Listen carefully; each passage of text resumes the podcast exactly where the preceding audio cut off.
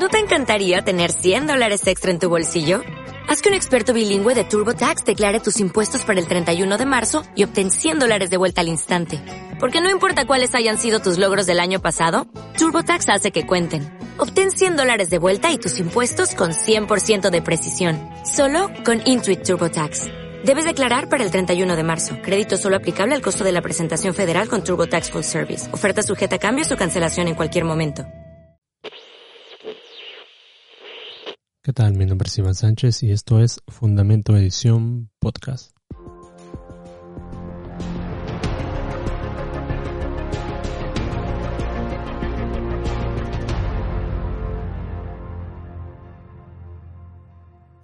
Y en esta ocasión estaremos hablando de un tema sumamente complejo. El título se llama Acuerdo Árabe-Israelí. O sea, el solo título ya, ya despierta sensaciones curiosidad y hasta para muchos puede parecer un título sensacionalista. Pero haremos un, pequeño resumen de cómo es que este conflicto que ha trascendido épocas y, hasta el día de hoy sigue vigente y más vigente que nunca, eh, pueda tener un acuerdo. O sea, el, solo hecho de pensar en un acuerdo hace pensar que va a ser el inicio de una nueva etapa en la humanidad por todo lo que conlleva este conflicto, ¿no? Por sus eh, puntos a, través de la historia que han marcado a estos territorios, a su gente, pero al mundo entero también. Y bueno, el conflicto árabe-israelí es sumamente complejo. Ha trascendido eras y estamos en la parte final de este conflicto. A priori explicaré por qué no solo creo que estamos a vísperas de un acuerdo entre estas dos naciones, sino que cambiará el panorama mundial tal cual lo conocemos. Cuando hablo de un acuerdo entre árabes e israelíes, me adelantaré un poco a unos acontecimientos que sucederán antes de que eso ocurra. Con eso me refiero a la era post-dólar. Yo sé que se escucha demasiado loco y desquiciado si ustedes quieren, pero en breve veremos y estaremos para vivir la mayor crisis financiera que el mundo ha experimentado en su historia y será un parteaguas para todos los países y su economía. En este tema, no me centraré más que nada en, resumir ¿no? Todo, el conflicto, porque ya es de dominio público y hay muchos videos e información que hablan de este tema. En lo que hoy hablaré será eh, la situación actual de Israel como nación, su economía, su relación con sus países vecinos, la seguridad y su armamento, los recursos que obtuvo en medio del desierto, entre otros detalles. Por otra parte, también hablaré de la situación de los vecinos de Israel, su estado económico y de seguridad. ¿Y por qué hablo de estos dos temas? Porque serán muy importantes para el cruce de un acuerdo que dejará bien plantados a ambos bandos. Que este estrecho de manos será el inicio de otra etapa en la humanidad. El conflicto árabe-israelí no data de un siglo o de mil, es mucho más antiguo. En el Antiguo Testamento Dios le promete a Abraham que tendría un hijo, y que sería el hijo de la promesa, llamado Isaac, y seguirá a Jacob, que después se le cambiará el nombre por Israel, el patriarca que tendría doce hijos, como las doce tribus de Israel, de ahí el término israelitas. A todos los descendientes de Israel. Tuvo otro hijo con Agar, la esclava, y se le llamó Ismael. Pero como solo el hijo de la herencia sería Isaac, Ismael no tendría parte en la promesa, así que fueron expulsados. Pero Dios prometió que de Ismael haría una gran nación, solo por el hecho de ser hijo de Abraham. Así que tenemos a Isaac como hijo de la promesa y, patriarca de la nación de Israel, y a Ismael como padre de la nación árabe, y esto lo pueden encontrar en Génesis 21 ambos hermanastros, que arrastrarían conflictos continuos durante milenios y con el pueblo de Israel. Después de toda la historia del pueblo de Israel, desde la esclavitud en Egipto, el ingreso, el ingreso perdón, a la tierra prometida, su establecimiento en Jerusalén, los conflictos con los filisteos, el reinado de Saúl, el reinado de David, Salomón, la división de los reinos, el exilio a Babilonia, el retorno a su tierra, y llegamos al tiempo en el que Jesús llega, ¿no? Y está bajo el, régimen en ese entonces del reinado de Roma. la muerte y resurrección del Mesías, la destrucción completa de Jerusalén. Los judíos son exiliados de su tierra, el dominio otomano sobre esas tierras. Israel después eh, pasaría a ser, con el paso del tiempo, declarada como Estado, por ahí de 1948. El regreso de los judíos a su tierra, la guerra de los seis días, la guerra de Yom Kippur, entre otros sucesos. La nación de Israel hasta el día de hoy sigue en pie. Y hay una promesa que Dios le hizo a Abraham, que de él saldría una gran nación y su pacto sería perpetuo. Aun a pesar de todo, el conflicto árabe-israelí está vigente, más vigente que nunca. Y ninguna, ninguna otra nación en el mundo ha permanecido como la nación hebrea hasta el día de hoy. Es necesario analizar cómo una nación que tiene menos de 100 años eh, de existencia ha logrado estar en medio del desierto y convertirse en una potencia agrícola y su economía que ha tenido un impacto exportando millones de dólares en productos agrícolas como frutas, verduras y vegetales frescos. El 60% de su territorio está cubierto por desierto. Y a pesar de esto, Israel se convirtió en un país próspero, aún en el suministro de agua que le provee a sus vecinos.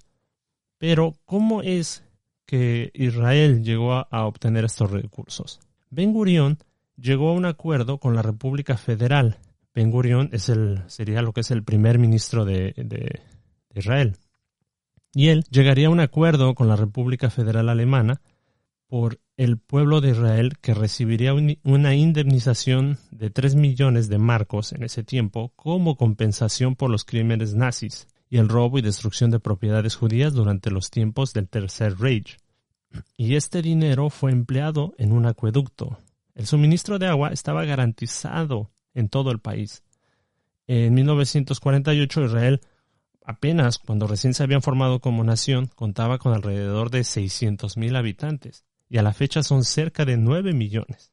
Este proyecto fue necesario para poder brindar este suministro a tanta gente en 70 años y eso sin contar los avances tecnológicos que con el paso del tiempo se han duplicado. En cuanto a su ejército y armamento, el pueblo judío no contaba con mucha ventaja sobre la Liga Árabe, Después de oficializarse como nación, Egipto, Siria y Jordania se unieron con el único fin de destruir al pueblo hebreo, pero fracasaron en tan solo seis días. Y al paso del tiempo, en la famosa guerra del Yom Kippur, volvieron a crear una alianza, los países árabes, con el fin de borrar del mapa a todo israelí, y volvieron a fracasar. Y no solo eso, el ejército recuperó Jerusalén. Y como en tiempos de guerra, obtuvo más territorio y bueno, algún territorio después se lo regresaría a los egipcios y a los palestinos. Y aún así sigue siendo un país bastante joven que logró superar a la Liga Árabe y que los, lo superó en, número y no solo en número, eh, a pesar de, que ellos, eh, la Liga Árabe lo superaba en ejército, Israel se mantuvo en pie. El servicio militar en Israel es obligatorio para todos los ciudadanos, o sea, no importa su condición, su género, a excepción de los judíos ortodoxos, que no tienen que hacer ese servicio, lo cual ha traído un lío, todo un conflicto entre la sociedad de este país. Tuve la oportunidad, yo no tuve la oportunidad, Dios me dio la oportunidad de haber estado en este país. Y en el lugar, recuerdo que en el lugar donde estábamos, conocí a, a este chico llamado Ido. Él me comentó lo, duro, ¿no? Que es el proceso para poder hacer tu, tu servicio. Me, comentaba, dice, yo me manejo aquí, ¿no? En, mi casa, yo me concentré en, en, rentar este apartamento y trabajo en un supermercado. Pero aprendí a manejar por lo menos 15 armas de fuego, a pilotear un caza de guerra y a maniobrar un tanque. Y le digo, wow, y eso que yo apenas si puedo usar la, resortera, ¿no? Y con riesgo de golpearme los dedos. Pero es un país joven que, que, ellos nunca pensaron en, convertirse en un país bélico. Pero su situación, en su contexto, rodeados de enemigos, los hace eh, tener que prepararse. Y créanme, o sea, yo, yo recuerdo desde pequeño, no había vuelto a ver esta imagen, ¿no? De una niña de 10 años llevar a su hermanito de seis o cinco en un bus o moverse en el tren ligero, como si estuviesen en su casa. Pero es una realidad que uno ve porque es un lugar seguro. Y es que uno ve a muchos soldados rasos, ya sean hombres y mujeres armados por toda la ciudad, descansando mientras hacen su, su servicio, ¿no? Eso sí, obviamente van armados. Y obviamente ese servicio militar para todos los ciudadanos es un plus, porque como lo digo, en tiempos de guerra saben qué hacer. Están rodeados por enemigos al norte, al sur, al este y al oeste. La motivación en tiempos de presión es sumamente esencial en la cultura judía, ya que fue muy importante tener esta moral estable cuando parecía todo perdido. El ejército sirio en la guerra del Yom Kippur fue carente de lograrlo. Muchos de sus soldados abandonaron los puestos y otros dejaron a la intemperie los tanques de guerra, que hoy en día sirven de testimonio para evidencia de la victoria israelí sobre la Liga Árabe. Su entrenamiento es sumamente distinto al de otros países. Su combate cuerpo a cuerpo los hace ser sumamente letales. Y bueno, sobra decir que se refleja en su brillante servicio de inteligencia el Mossad, que es la agencia de espionaje de Israel y es considerada como una de las mejores del mundo. Una de las razones por las cuales Israel tiene un armamento de punta es que por ahí de los años 80 el gobierno creó un programa llamado Jombla, este programa contaba con capital público y privado para financiar muchas empresas tecnológicas y uno de los sectores que brindaron más prioridad fue el armamentista. Estas empresas se enfocaron en crear vehículos altamente especializados para el ejército israelí, para las necesidades del ejército. Y obviamente contienen una de las mejores defensas, que es llamada como la famosa cúpula de hierro. Ciertamente, la economía de este país ha tenido subidas y bajadas. Después, eh, por ahí de principios de los 90, la economía no tenía buenas aristas y se redujo el déficit público. Privatizaron los bancos, eh, las grandes empresas o, propiedades del gobierno, en su mayoría los ciudadanos tenían restricciones con el dinero que podían sacar del país o la moneda extranjera que ellos podían comprar. Y en el nuevo siglo se atravesaba por otra crisis, eh, obviamente se redujo el gasto público y también se puso en obra la reducción de impuestos. Cada vez menos burocracia, ya que en la siguiente década Israel puso en marcha la tan anhelada para explotar al máximo sus reservas de gas natural, que usó para vender Egipto por varios millones de dólares. No solo en lo económico han tenido buenos resultados, desde el 2002 se comenzó con la creación de un muro de más de 800 kilómetros que se extiende desde Cisjordania y rodea a Jerusalén, con el argumento de poner un alto a la entrada de terroristas suicidas en su territorio. Ya acercándonos a esta década, el primer ministro Benjamin Netanyahu logró hacer concesiones entre países árabes, algo que no se veía en mucho tiempo, y menos en esta era. Existe un conflicto relacionado al mundo musulmán, que son los gobiernos chiitas, los grupos más extremistas, y los gobiernos sunitas, como Arabia Saudita. Y entre ellos hay conflicto. Obviamente esto es para otro tema y sería bueno analizarlo porque es profundamente eh, interesante este conflicto que hay entre, la, entre el mundo árabe, entre esa región, el mundo musulmán. Las relaciones entre estos países entre, perdón, entre estos países, por ejemplo, Israel con Arabia Saudita, ha, ido de viento en popa porque eh, ellos han reconocido a Israel como un Estado soberano, lo cual obviamente ha, levantado la furia entre, eh, entre el mundo árabe y los países que se han negado a aceptar a Israel como Estado.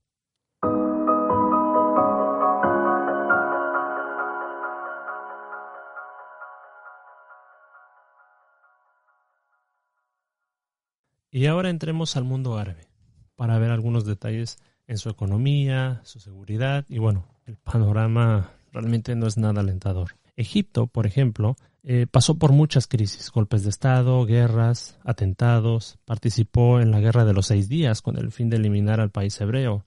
Eh, su economía tuvo un auge por la historia de ese país y debía consolidarse de esa forma, pero las disputas entre partidos políticos como los hermanos musulmanes ha complicado que su apertura, su apertura al mercado libre se vea nublada. Apenas hace una década vimos el derrocamiento de Murabak y la constante desestabilización del país. El día de hoy, eh, digamos que tiene buena relación, entre comillas, con Israel y Estados Unidos, pero aún la diplomacia funciona de cierta medida y sigue, sigue hasta el día de hoy Egipto teniendo conflictos internos. Egipto fue una potencia hace milenios y aún sigue en pie. Pero al ser un país que está determinado por sus políticas a convertirse en un Estado islámico, aún yo recuerdo por ahí del 2011, el mundo lloraba, ¿no? Las muertes de decenas de jóvenes en el golpe de Estado egipcio. Y más que nada porque eran estudiantes. Lo que la gente, a veces, lo que la gente ignoraba es que ellos formaban parte de los hermanos musulmanes y este grupo se ha dedicado a quemar iglesias en su territorio y a matar personas por profesar una fe distinta. Y es ahí donde, donde uno puede ver esa, eh, esa doble moral en la sociedad, que ignora este asunto. ¿no? Eh, simpatizamos con cosas que nos parecen como nobles, pero no profundizamos más. Y me parece que ahí cometemos un grave error. Siria es un país milenario que fue reducido a cenizas y escombros. Después de la primavera árabe, por ahí del 2011, solo ha traído destrucción y desolación, dejando a millones de sirios exiliados y a cientos eh, de miles muertos, como le llaman hasta el día de hoy la gran tragedia de los tiempos posmodernos. Seis millones han perdido su hogar y viven de un lado a otro en el país. Eh, son por lo menos cuatro fuerzas que están en este conflicto, ya sea el régimen de Assad, eh, las fuerzas opositoras, los kurdos y el Daesh de ISIS. Y como saben, ISIS realiza políticas crueles e inhumanas y da apoyo al terrorismo. Al-Assad tiene como apoyo a Rusia, que los apoya a desplazar a sus adversarios y ha recuperado terreno y ciudades. Lamentablemente, Siria es un caos en lo económico y en la seguridad. Jordania está comprometido con su identidad árabe, pero igual un poco pro-occidental, porque hasta el día de hoy se podría considerar un aliado de Israel.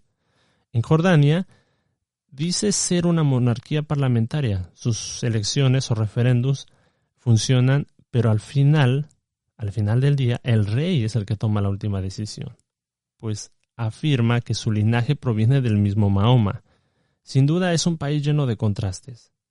Es un exportador de yihadistas que apoyan a la guerra en Siria, al, ISIS y al Daesh, y su influencia es sumamente elevada, pero su toma de decisiones es cuestionable. Con una ola de refugiados de Siria que acogió, que son alrededor de un millones, que han llegado a ese país, un país que por lo menos eh, es considerado o que tiene alrededor de 9 millones de personas. Y esto ha puesto en aprietos a la región, a su economía, que no ha sido nada estable, porque llevar tanta gente ha sido toda una, odisea. Es vecino de un país en guerra. está amenazado por grupos terroristas. Su, su economía está en una profunda crisis y de desempleo y ah, las situaciones que ponen a Jordania en una cuerda floja. Líbano es otro país que si bien eh, dentro de su constitución determina que el presidente profese la religión cristiana, el ministro eh, sea musulmán sunita y el presidente del parlamento chiita, todos deberían tener, ¿no? O deben tener una parte de poder para que de esa forma puedan converger estas tres religiones y, convivir de forma unánime. Uno podría pensar que podría ser eh, lo mejor, pero la verdad es que no es así. Porque por ahí del 1975 las tensiones entre cristianos y musulmanes estallaron, de tal forma que inició la guerra civil libanesa. En esta guerra, en la que participaron el Frente de Liberación Palestina, las milicias musulmanas y los grupos cristianos de todo tipo. Por ahí del 82, los palestinos que radicaban en el Líbano atacaron a Israel. E Israel no se iba a quedar con los brazos cruzados. Israel les devolvió el ataque, lo que llevó a por lo menos 15 años de conflicto, poniendo en aprietos la economía libanesa. La deuda externa topa millones, es demasiado dinero. El ejército es cuestionable junto con su gobierno el Líbano también, ese país de los cedros, se ha vuelto enmarcado por conflictos que hasta el día de hoy le ha costado, le ha costado salir. Palestina, eh, este es otro eh, semiestado y es con el que más conflictos tiene el país hebreo. Este territorio ha sido más fragmentado. Los dos partidos políticos que lideran este país no se llevan nada bien.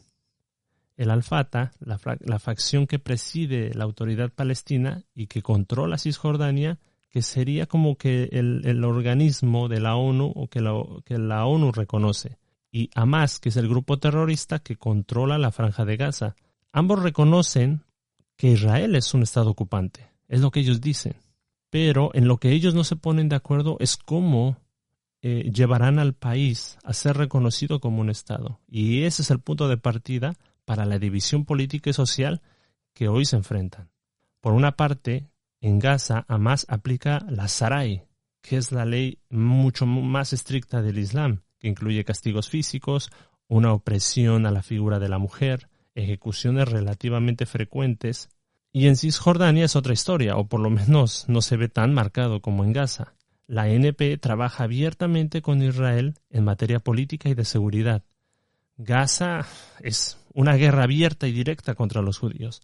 La cuestión de los asentamientos lo hace aún más complicado, y no solo por la fragmentación de Palestina, sino porque en muchos de estos lugares existen israelíes que están viviendo.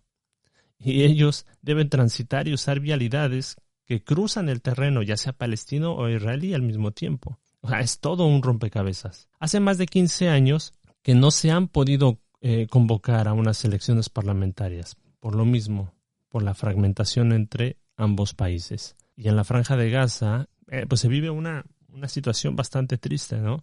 Porque ha habido mucha pobreza, eh, desigualdad. Es, es, un lugar donde reciben muchas, muchas donaciones de diferentes países. Y Hamas, que es un grupo terrorista, lanza misiles a Israel. Obviamente Israel también se defiende, pero cada misil no es gratis. Cada misil por lo menos eh, sale alrededor de unos 35 eh, a 45 mil dólares. Y a veces lanzan tandas de más de 100 misiles, eh, lo cual es un dinero eh, que de dónde sale. O sea, ¿quién financia este grupo? Porque si por una parte se quejan, por ejemplo, de la pobreza y de la desigualdad social y de todas estas situaciones, pero por el otro lado sí tienen dinero para poder atacar a su enemigo. Como vemos, la situación actual en Medio Oriente tiene contrastes. O sea, Israel, por ejemplo, es reconocido por Arabia Saudita como Estado judío y existen mejores relaciones con Egipto y Jordania, pero aún así no les alcanza. O sea, mucho menos a la comunidad árabe. Pongámosles en este imaginario, aunque la, comunidad árabe o los países árabes tuviesen una economía estable y con buena relación, aún así siguen teniendo conflictos internos. Es decir, con lo económico y en la seguridad, aunque sean fuertes, seguirá existiendo este conflicto árabe-israelí. Y no es que lo determine, o sea, una solución, pero sí un detonante para presentar un proyecto que traiga paz a esta región tan compleja. Y si notamos a detalle, en todo lo que he venido hablando y en el resumen de cada país, notamos que hay un común denominador en este conflicto. Los ataques terroristas, los conflictos políticos, la corrupción, la desigualdad social, la pobreza, la seguridad nacional, el conflicto eterno en el ambiente religioso. La pregunta sería, cómo ponerle fin a este eh, conflicto milenario.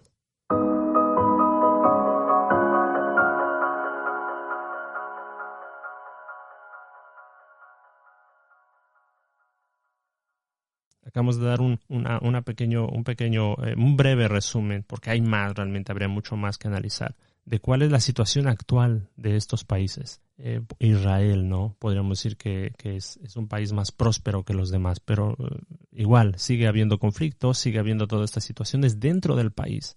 Y la tendencia es la inclinación al humanismo. Es decir, el humanismo tiene muchas ramas, eso lo sabemos pero un solo fin, que es colocar al ser humano como ser único y el más importante sobre todas las cosas. Muchos filósofos, pensadores, psicólogos, sociólogos, entre otros analistas, su enfoque es priorizar al ser humano. Y bajo esta premisa se enfatiza que la religión es un estorbo y que lo único que ha traído es guerras, desolación y destrucción. El ser humano busca su independencia de todo pensamiento que lo asocia a un ser supremo. Es decir, que las ideologías o del, Renacimiento hasta la era posmoderna toman cada vez más fuerza para sacar a Dios del sistema, ya sea de la educación, del arte, de la música, de la política, de la economía, etc. La corriente ideológica de los pensadores de este tiempo es buscar un sistema que traiga, repito, dignidad al ser humano, algo que lo dignifique, algo que le dé al pobre una buena calidad de vida, que le dé techo, comida y ropa y si se puede dar algo, mucho mejor. Eh, el capitalismo ya no lo ven como con buenos ojos. Ya los mayores pensadores de este tiempo se, han dado cuenta de que, aunque el capitalismo funcione, eh, sigue habiendo esa desigualdad.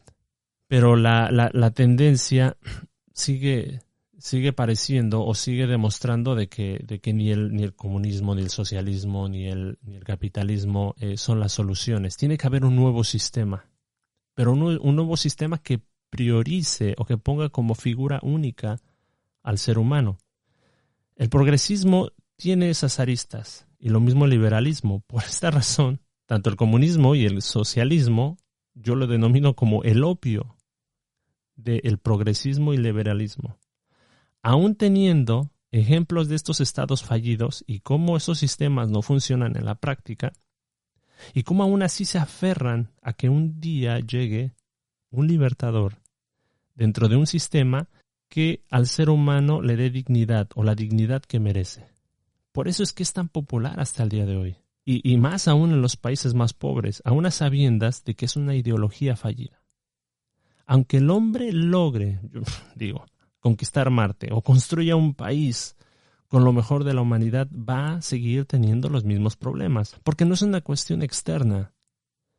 El problema es interno, y como lo expliqué en un video, en la naturaleza de la maldad, el problema es aquello que hace al ser humano pecar. Y el plan de Dios fue arrancar esa maldad de raíz y poner fin a, esa maldad, para poner su espíritu en el ser humano, lo cual lleva al plan salvífico. Pero el ser humano, al igual que en la Torre de Babel, no va a desistir de este plan. Va a tratar de sacar a Dios de todo lo que pueda y vivir de forma independiente de él a toda costa.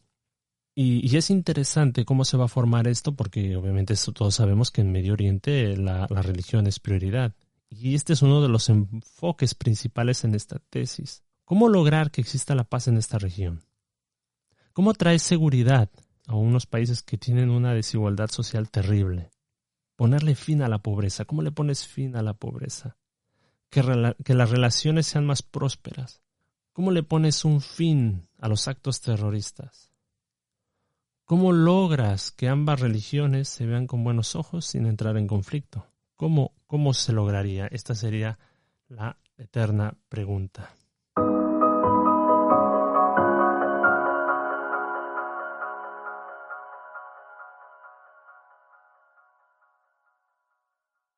Y el acuerdo árabe-israelí descansaría en eliminar el efectivo, en eliminar el dinero físico.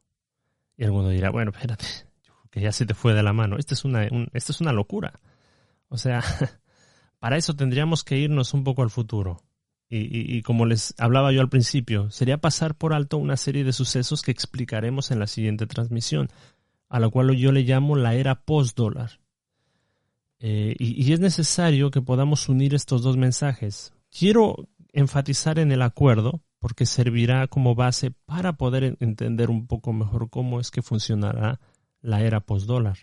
Y, sé que de, entrada suena completamente loco, ¿verdad? Existe un muro para que esto se lleve a cabo. Y eso es la moneda más importante o la moneda más poderosa por ahora es el dólar. Después de que surja un colapso mundial, el ser humano tendrá que buscar formas para fortalecer la economía de regiones y de países. Y el euro, el euro será el modelo a seguir. ¿Por qué? Porque el euro unifica la economía de países o de regiones, como lo ocurrirá en el norte, en Norteamérica, en Sudamérica, como ocurrirá en África, como ocurrirá en Asia. Pero aún así seguirán existiendo problemas de conflictos entre países, guerra y todas estas situaciones de terrorismo que tanto eh, han aquejado al mundo, de golpes de Estado y de toda esta situación. Entonces, la propuesta es presentar un sistema que controle toda la economía mundial eliminando el efectivo tal cual lo conocemos. Miren, solo usemos un poco el sentido común. Si quitas el dinero y empleas un nuevo método electrónico donde toda la economía quede controlada por un sistema, tendrías control sobre absolutamente todo. Nadie podría robar un banco si no hay efectivo. Es decir, nadie podría hacer negocios turbios de droga si no hay efectivo. Y es el efectivo el que te da esa libertad de que nadie sepa lo que traes en el bolsillo. Pero si lo desapareces no hay forma de saber o no hay forma de que puedas comprar algo sin que el sistema lo sepa. Es decir, de esta forma terminarías con el terrorismo porque no habría cómo financiar un armamento, ni municiones, sin que el sistema lo sepa. Si quitas el efectivo, no se podría financiar ningún tipo de grupo terrorista. Es decir, le quitarías los males como el secuestro, la prostitución, las drogas, la extorsión, el robo, si el dinero no tendría la validez, o sea, quitarle toda la validez. Pero uno puede decir, pero ¿qué problema puede hacer con eso? O sea, o sea, ¿qué acaso no sería mejor? O sea, ofrecer al ser humano un mejor empleo con un techo seguro, sin temor a ser robado, sin temor a que tus hijos sean secuestrados y que el pobre que era pobre ya no lo sea, que tenga una mejor calidad de vida. Es decir, con este sistema tú terminas con la maldad del mundo y traes al paraíso a la tierra sin Dios. Este proyecto calza perfectamente con la esperanza judía, porque obviamente ellos esperan a un Mesías político, y al mismo tiempo aplica con el mundo musulmán.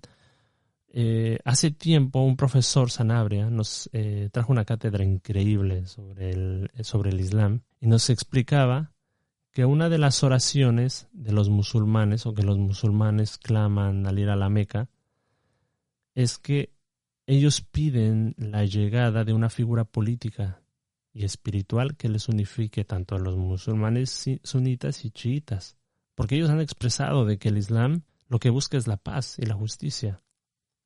Lo único que busca es la paz y la justicia y que es una religión de paz.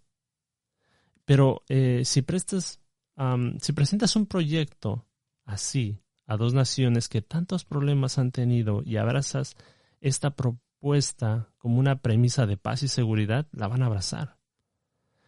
O sea, van a optar por ese sistema, porque no olvidemos que este sistema viene como un caballo blanco y una figura como un Mesías. O sea, la figura política va a venir como un Mesías. Pero como todos sabemos, nada es gratis. No, hasta el día de hoy lo único que es gratis es el aire que respiramos y a ver si el día de mañana no nos cobran impuestos por eso. Pero si una figura política con un proyecto así, que traiga paz y seguridad y prosperidad, lo único que puede pedir a cambio son tus libertades. ¿no? Con tal de tener seguridad. O sea, estos países son eh, capaces de, que si ven una, una figura así, con un proyecto tan ambicioso, que al día de hoy presentar una idea así, es una locura. O sea, uno ni siquiera se imagine que el dólar caerá, ni siquiera se imagina que, vamos a entrar en una crisis mundial. Y, obviamente a nadie le gusta. A nadie le gusta esta idea. A mí tampoco me gusta. Pero parece, parece que la tendencia es irnos hacia esa, hacia esa dirección. Eh, la testarudez del ser humano de querer hacer las cosas a su manera lo va a llevar hacia allá porque de una u otra forma el ser humano va a tratar de sacar a Dios absolutamente de todo. Y lo va a lograr, aunque sea por un tiempo, y va a vivir una utopía quitando la maldad del mundo, erradicando el efectivo y trayendo un sistema que controle todo. Pero bueno, ¿qué ocurrirá después de eso? Eso ya es tema para otra ocasión. Y culmino con esto. Cuando el proyecto de la Torre de Babel comenzó, el cambio de idiomas no era el plan original, ese era un plan, lo más probable es que para un tiempo después, pero el hombre no iba a desistir de ese proyecto. Y lo tenían como emblema, como emblema, no nos multiplicaremos, no nos expandiremos, sino subiremos a lo alto. ¿Qué ocurrirá después de que este sistema sea empleado? Eso será obviamente tema para otro lado, para otro tiempo. Pero sí, sí las palabras de Dios fueron eh, el, ser humano no va a desistir. El ser humano tiene su, su plan y, es necesario actuar. Pero eh, ya eso será, será un tema para otra ocasión. Eh, bueno, los dejo, los dejo esta, este, en esta ocasión. Dejen sus preguntas, dejen sus comentarios, denle un like, compártalo con algún amigo, con alguna persona que esté interesada en este tema. Habrá tiempo para volver a tocarlo.